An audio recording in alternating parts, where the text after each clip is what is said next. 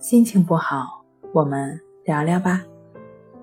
关系五分钟等于放松一整天。大家好，欢迎来到重塑心灵，我是主播心理咨询师刘星。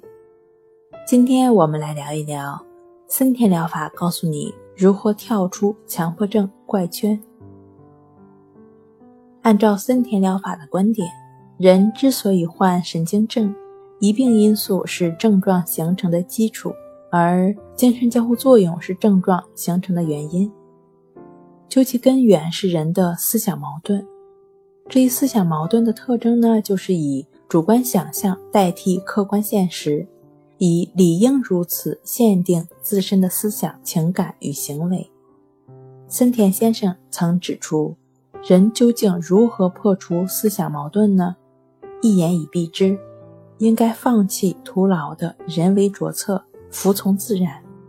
想依靠人为的办法，任意支配自己的情感，如同要使鸡毛上天、河水逆流一样，不仅不能如愿，反而徒增烦恼。此皆力所不能及之事而强为之，当然痛苦难忍。然而何为自然？夏热冬寒乃自然规律。而想使夏不热冬不寒，背其道而行之，是人为的着策。按照自然规律，服从之、忍受之，就是顺应自然。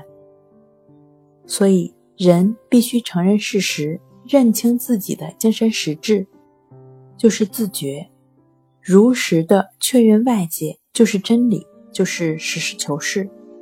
顺应自然，就应注意。不以自己的主观想象去套客观事物，认清任何客观事物都有其自身的活动规律，包括每个人的感受、情感、精神活动以及神经质症状的形成与改变都有一定的规律。